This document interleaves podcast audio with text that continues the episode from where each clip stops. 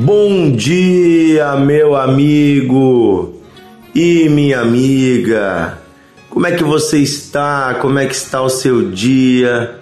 Que a paz de Deus tome a sua quinta-feira, que seja um dia abençoado, seja um dia maravilhoso, um dia de paz, um dia de alegria. Oh, que a paz do Senhor esteja com você. Eu quero hoje ler um texto da Bíblia que está no Evangelho de Mateus, capítulo 27, do versículo 3 em diante.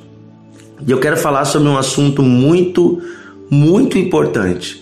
E desde já eu digo que eu acho que você precisa compartilhar esse áudio, porque é um assunto que toda a sociedade precisa conversar um pouco mais sobre o valor da vida. Estamos no setembro amarelo e estamos em um mês de combate ao suicídio, ao pensamento suicida, né? As, a essas ideias de que a vida não tem mais jeito. E o texto que eu vou ler aqui hoje fala sobre isso. Mateus 27, versículo 3 diz assim: Então Judas, aquele que traiu Jesus, vendo que Jesus foi condenado, tocado de remorso, devolveu as trinta moedas de prata aos principais sacerdotes e aos anciãos, dizendo: Pequei, traindo sangue inocente. Eles, porém, responderam: o que isso nos importa? Isso é contigo. Então Judas, atirando para o santuário as moedas de prata, retirou-se e foi enforcar-se.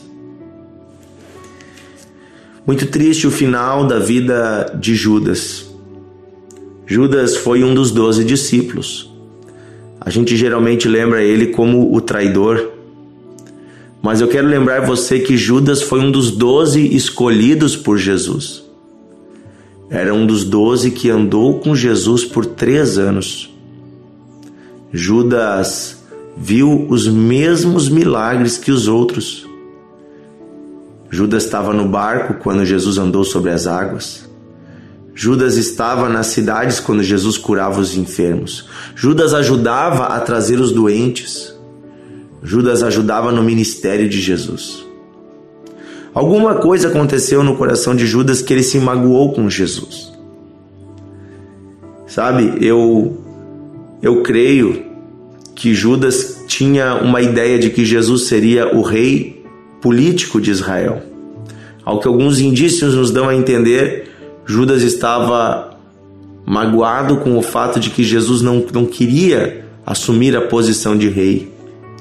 E talvez ele pensava que fazendo Jesus ir diante das autoridades, o povo o colocasse como rei e ele mesmo tomasse uma postura, se defendesse.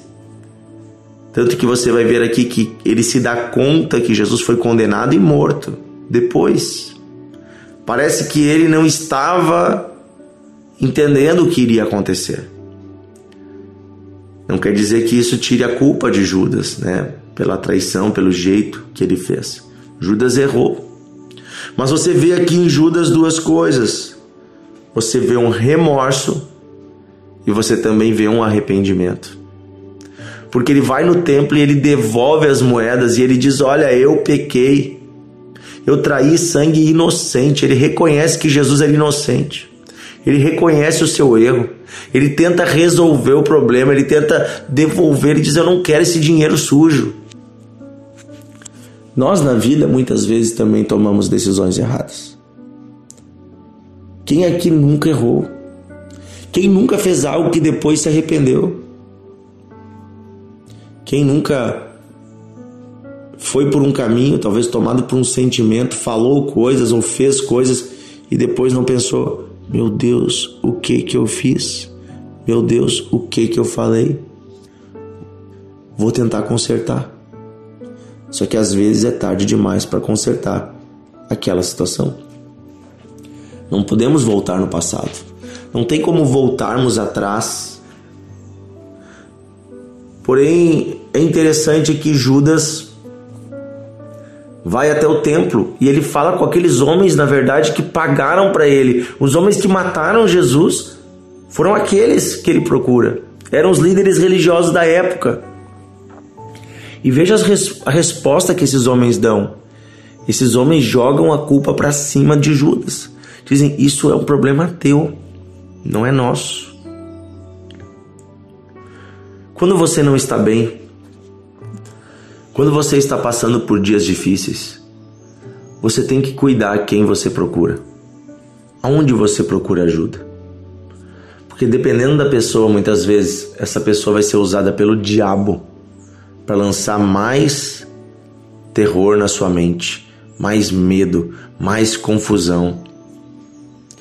Se Judas tivesse procurado os seus amigos, aqueles onze que andavam com ele, se Judas tivesse se ajoelhado e falado com Deus, se Judas tivesse procurado a Deus, eu tenho certeza que ele encontraria perdão para os seus pecados. O que Pedro fez, gente, Pedro também negou Jesus três vezes naquela noite. E quando Jesus volta, Jesus procura Pedro. Jesus aparece para ele. Jesus se reconcilia com ele. Sabe, Judas poderia reconciliar-se com Jesus. Judas poderia receber o perdão de Deus, a misericórdia de Deus, se ele arrependido procurasse a Deus. Mas nem deu tempo. Nem Jesus ressuscitou ainda. E Judas já tinha tirado a sua vida. É muito triste. Muito triste o que o que aconteceu com Judas. Ao que dá a entender, ele morre inclusive no, no contexto aqui no própria sexta-feira, Enquanto estavam prendendo e matando Jesus, Judas estava se enforcando. Quem leva o homem a esse tipo de coisa é o diabo. A Bíblia diz, o próprio Jesus diz, que o ladrão, o diabo, veio para roubar, matar e destruir. Ele diz: Mas eu vim para que tenham vida e a tenham em abundância. Pensamentos de morte nunca vêm de Deus. Eu já vi pessoas enganadas pelo diabo achando que era Deus que estava dizendo para elas tirarem a vida. Não, mas é, é, é para mim ir me encontrar com Deus, já acabou minha jornada aqui, estou sofrendo muito, Deus disse que eu posso. Não, Deus nunca vai dizer para você terminar a sua vida desse jeito. Eu vim para que tenham vida e a tenham com abundância. Quem dá a vida é Deus e quem pode pôr fim à vida é apenas Deus. Com isso eu quero dizer hoje para você, ainda há muitas pessoas sofrendo com erros seus e também com erros de outras pessoas, às vezes magoados, tristes, abandonados. Nós vivemos uma sociedade que tem milhares, milhões de pessoas, às vezes em uma cidade, mas ainda assim as pessoas sentem-se sozinhas solitárias no meio da multidão. Às vezes está cheio de gente no, no, prédio, nos apartamentos em volta, mas a pessoa está sozinha no seu apartamento. Quantos idosos estão sozinhos? Quantos jovens vivem sozinhos? Às vezes até dentro de uma casa, mas se isolam num quarto e ficam ali na sua internet, no seu computador, no seu celular, na sua vida, isolados. Precisamos nos aproximar das pessoas. Precisamos visitar as pessoas que vivem sozinhas. Precisamos cuidar dos nossos filhos, dos nossos netos.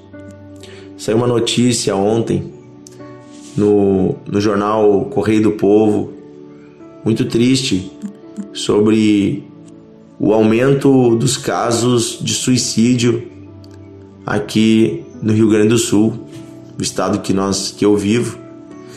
Em 2022, que foi o ano passado, foram 1.560 mortes por suicídio no Rio Grande do Sul. É muita gente. 1.560 pessoas. Como Judas, não enxergaram mais esperança, não enxergaram a luz de Deus, acharam, foram enganados por, pela voz que diz: Esse é problema teu, acabou para ti, deu não tem mais esperança. Foram enganadas e tiraram a própria vida. Isso é um aumento, viu? Comparado com a taxa nacional, o Rio Grande do Sul tem uma média de 60% mais casos de suicídio comparado com o resto do Brasil. É muito triste. É muito triste. Também nós vemos que o aumento na é, é um percentual também de um ano para outro aumentou 40 e poucos por cento. É, é um número muito grande. Pessoas estão sofrendo. Pessoas precisam de ajuda. Deus é o socorro bem presente. Jesus é a esperança. Jesus é vida. Jesus é luz. Jesus é amor. Venha para Jesus. Entregue sua vida a Ele. Receba paz, receba alegria, receba ânimo novo, receba vida. A vida tem um propósito, a vida tem um sentido. Quando você se conecta com Deus, você encontra o sentido e o propósito da vida.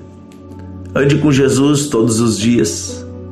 Experimente a paz que vem dele, a alegria que vem dele. Eu abençoo você em nome de Jesus. Vamos orar. Querido Deus e Pai, nós oramos hoje por pessoas que estão com pensamentos enganosos. Pessoas que estão, Senhor, com ideias de tirar a própria vida. Pessoas que estão sendo enganadas por um sentimento, por um pensamento de que não há mais esperança.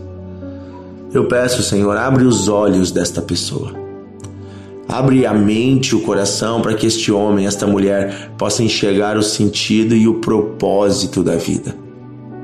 Sim, Senhor, a vida tem um sentido.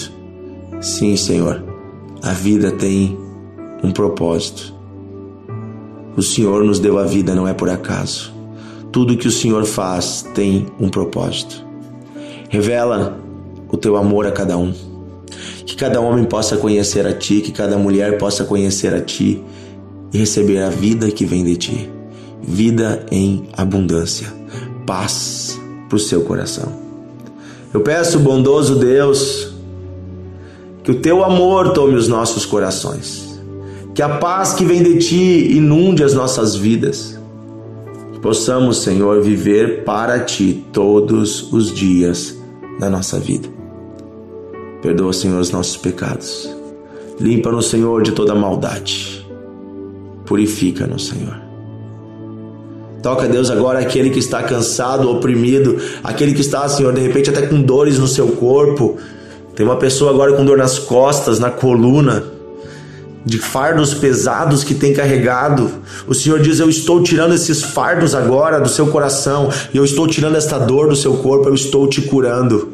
Receba a cura em nome de Jesus. A luz de Deus, o amor de Deus toma o seu coração agora. Aleluia. Aí está o poder de Deus tocando pessoas, abrindo seus olhos, há uma luz brilhando. Eu abençoo você em nome de Jesus. Amém e amém. Querido amigo e amiga que está nos ouvindo, você pode compartilhar este devocional com seus amigos. E eu quero fazer um convite a você que está nos ouvindo. Olha só. O pessoal da, de toda a grande Porto Alegre, aqui no Rio Grande do Sul, um convite especial. Na próxima terça-feira, dia 26, nós vamos ter um evento aberto na FENAC, em Novo Hamburgo, os pavilhões da FENAC entrada pelo portão número 11, um evento muito grande chamado Tamo Junto Viva Mais. Este evento é um evento de combate ao suicídio, onde vamos falar sobre o sentido da vida. Não é um culto religioso, vai ser um evento cultural, mas vai ser um evento estratégico onde os princípios do amor, da vida, da esperança que vem de Deus estarão sendo transmitidos. Convido você a vir e a trazer alguém Terça-feira à noite, 19h30, na FENAC, em Novo Hamburgo. Tamo junto, viva mais. O evento está confirmado, vamos estar juntos, eu estarei ali. Outros uh, amigos, palestrantes, psicólogos, vai ter uma banda, vai ser um evento muito animado, muito legal, focado para jovens, adolescentes, mas para toda a família também. Então traga alguém que você conhece, convide alguém você que trabalha com jovens, com adolescentes, quem sabe é líder aí de escoteiros, líder de jovens na igreja, trabalha com adolescentes, traga o seu grupo para estar conosco. Vai ser um momento muito especial de alegria, de descontração, mas também de falar sério, de conversar, de olhar no olho, de falar de esperança, de falar de vida, de propósito. Vem estar conosco, eu quero convidar você. Próxima terça-feira, dia 26 de setembro, tamo junto, viva mais em Novo Hamburgo, pavilhões da FENAC. Eu aguardo você, vai ser uma benção.